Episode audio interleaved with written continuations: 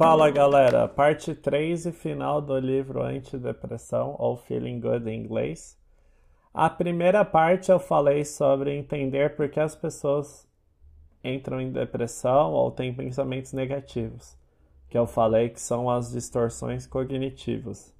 Na parte 2 eu discuti algumas técnicas que o autor fala para você melhorar o seu estado de depressão, que é a técnica das três colunas, onde você escreve as suas distorções mentais, as suas distorções cognitivas, você saber rebater a crítica de uma maneira é, de uma maneira que tenha tato, é, você conversar consigo mesmo enquanto você está tendo algum tipo de discussão e cortar seus pensamentos negativos na raiz.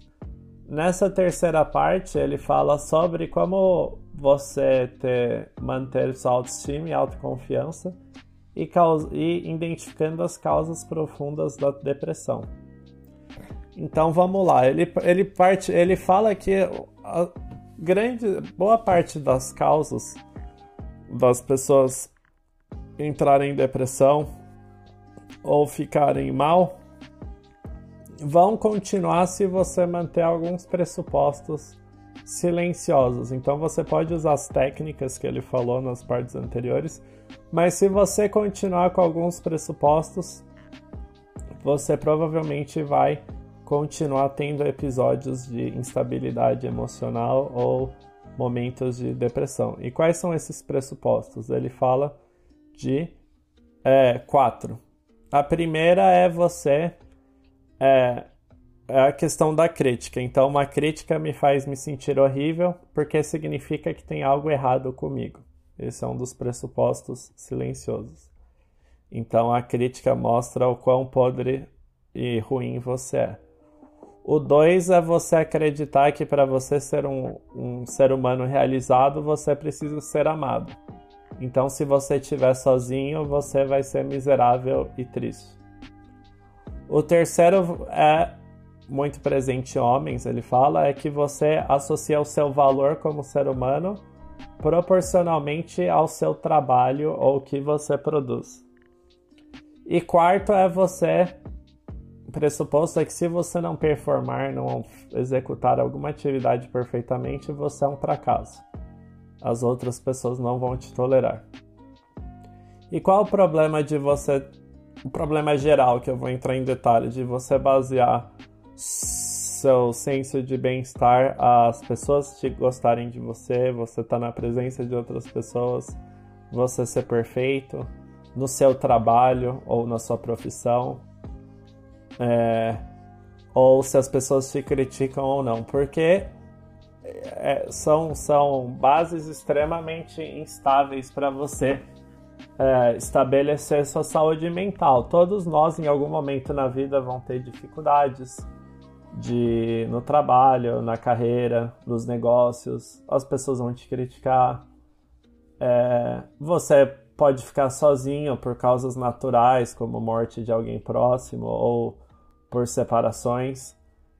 É, você vai errar, você vai ter um projeto e vai errar. Então, você basear sua autoestima nesses pressupostos silenciosos, uh, silenciosos é, é, significa que você está criando um, uma pirâmide, uma casa de cartas, né, como fala em inglês, uma base muito instável para você manter sua estabilidade emocional. E aí ele entra em detalhes em cada um.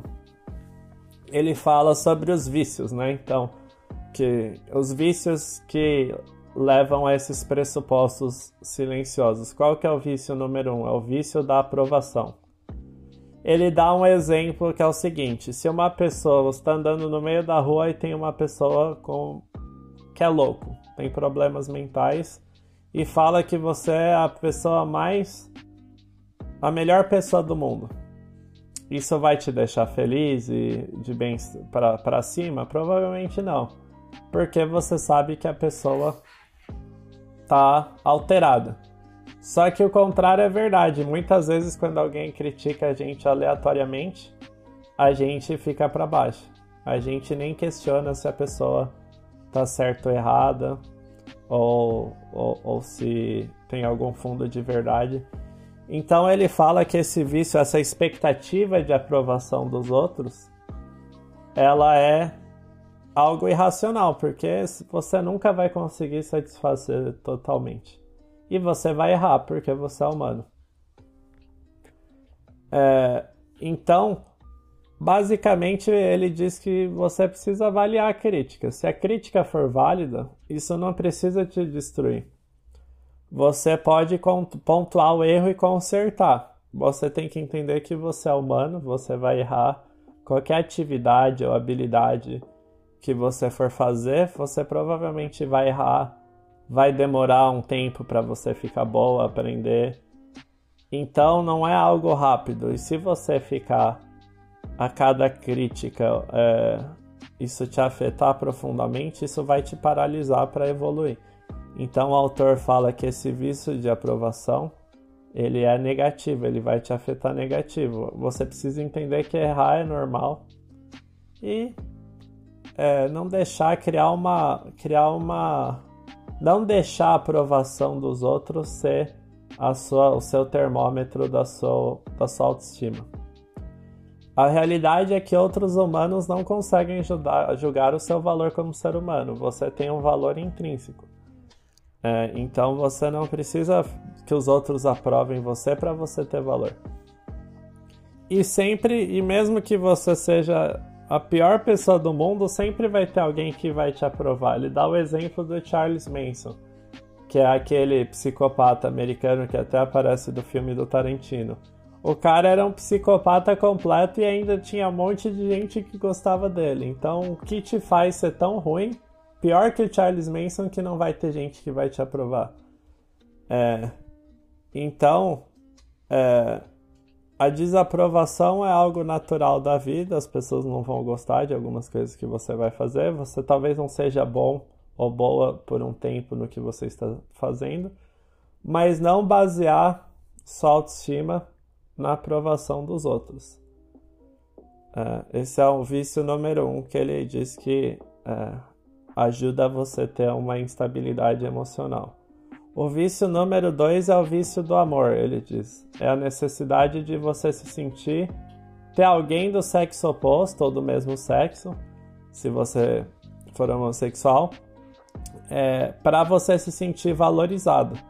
Então é aquela nesse todo mundo conhece um amigo um parente que se não se não tiver com se, que se não tiver com a outra pessoa, a pessoa entra em desespero acaba virando algo grudento. A pessoa fica grudenta, né? Você não consegue fazer nada porque a pessoa está desesperada de te perder a qualquer momento. E esse desespero vem da necessidade de ser amado. É, e ele fala algo que eu concordo, que é que você, um relacionamento precisa ser duas pessoas felizes, sozinhas, que se juntam para ser mais felizes juntos. Então você não precisa da outra pessoa ser feliz. Isso faz muita diferença. Você não pode depender do outro para sua felicidade. E isso cria uma base muito instável, porque a realidade é que a qualquer momento o seu parceiro ou parceira pode falecer, ou pode simplesmente estar é, tá em um momento. pode se separar, faz parte. E se você deixar isso é, essa ansiedade te dominar, você vai ficar grudenta ou grudento, você vai ficar é, ansioso ou ansiosa em relação a, ao relacionamento. Isso até em amizades. Você já deve ter tido algum amigo ou amiga que também, qualquer coisa que você fazia, a pessoa ficava desesperada que você ia se afastar dela. Então não é saudável. Você precisa realmente acreditar que seu valor é independente da presença de outras pessoas. E muitas e isso vem muito de uma ilusão que você não consegue se divertir ou, ou ser feliz sozinho. E aí ele dá um exercício muito legal de você escrever mesmo numa tabela todas as coisas legais que você consegue fazer sozinho. E são milhares, para ser, ser sincero. Você pode fazer uma, cozinhar, ler um bom livro, sair para caminhar, viajar, ver um filme, É, a realidade é que você, claro, é bom ter alguém, mas você consegue ser muito feliz sozinho também. Muitas pessoas são felizes sozinho. E ter essa certeza que você consegue ser feliz sozinho faz seus relacionamentos serem menos dependentes, serem mais saudáveis. Então, é, o vício da aprovação do amor, você ter a necessidade e a crença que sem o amor de alguém do sexo oposto você não consegue sobreviver ou se divertir ou ser feliz é uma base fraca e instável para sua autoestima. E o terceiro ponto é que o seu valor vem do trabalho. Isso ele fala que é muito presente principalmente em homens. É... E essa é uma base muito fraca também, porque é, basicamente a, a gente fica mais velho. Às vezes a gente quer mudar de. Se você. Se você. Eu, eu vou dar um exemplo na minha vida. Compartilhar uh, um pouco da parte pessoal. Quando eu estudei relações internacionais, mas eu sabia que e, o caminho natural para quem estudou relações internacionais em Brasília era ser funcionário público.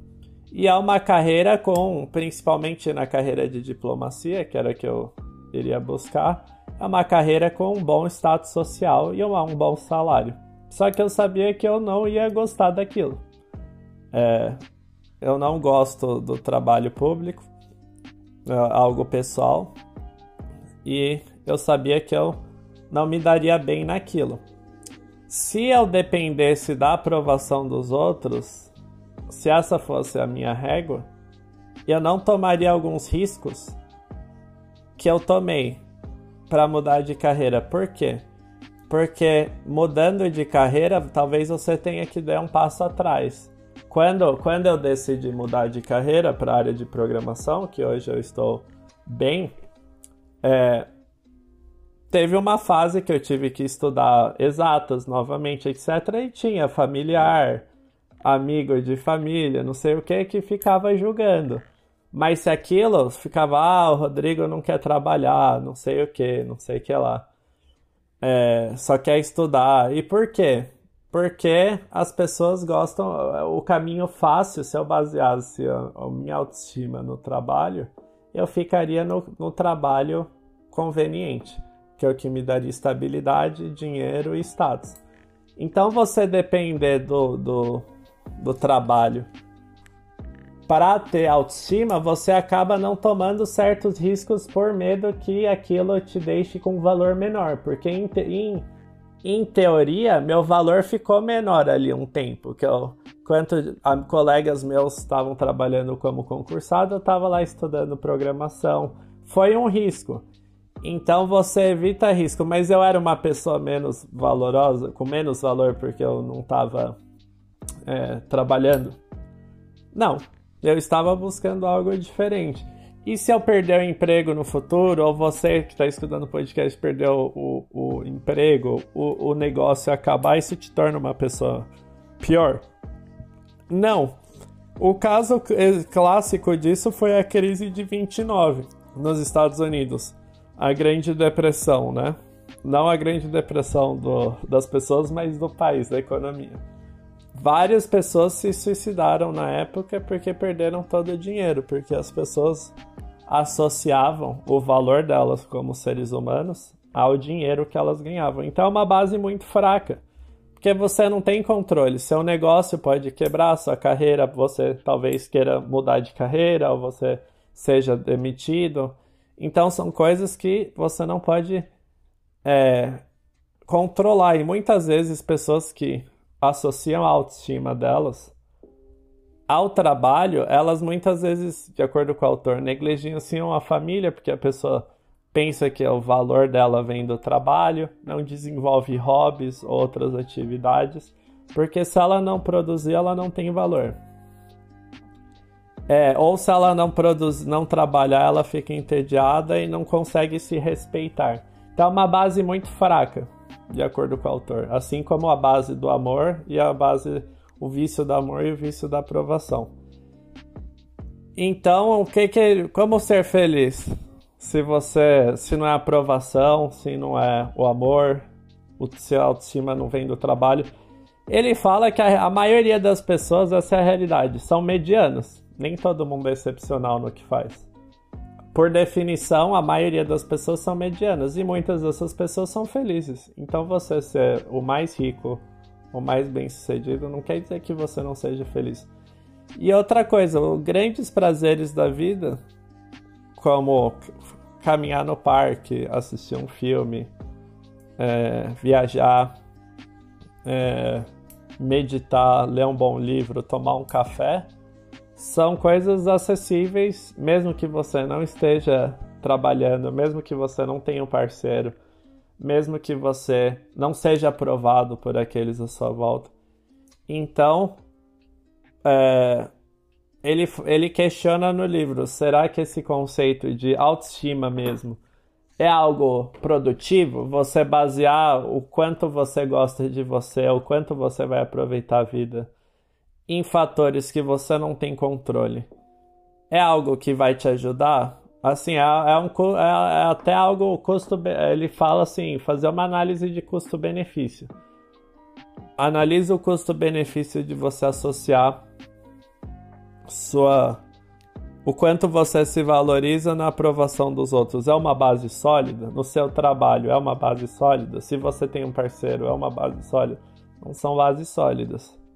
Então ele fala que você precisa questionar esses pressupostos silenciosos, que são coisas que a maioria das pessoas acreditam, mas que não as ajudam a manter uma estabilidade emocional e partir para frente. Beleza? Então vejo vocês na próxima semana.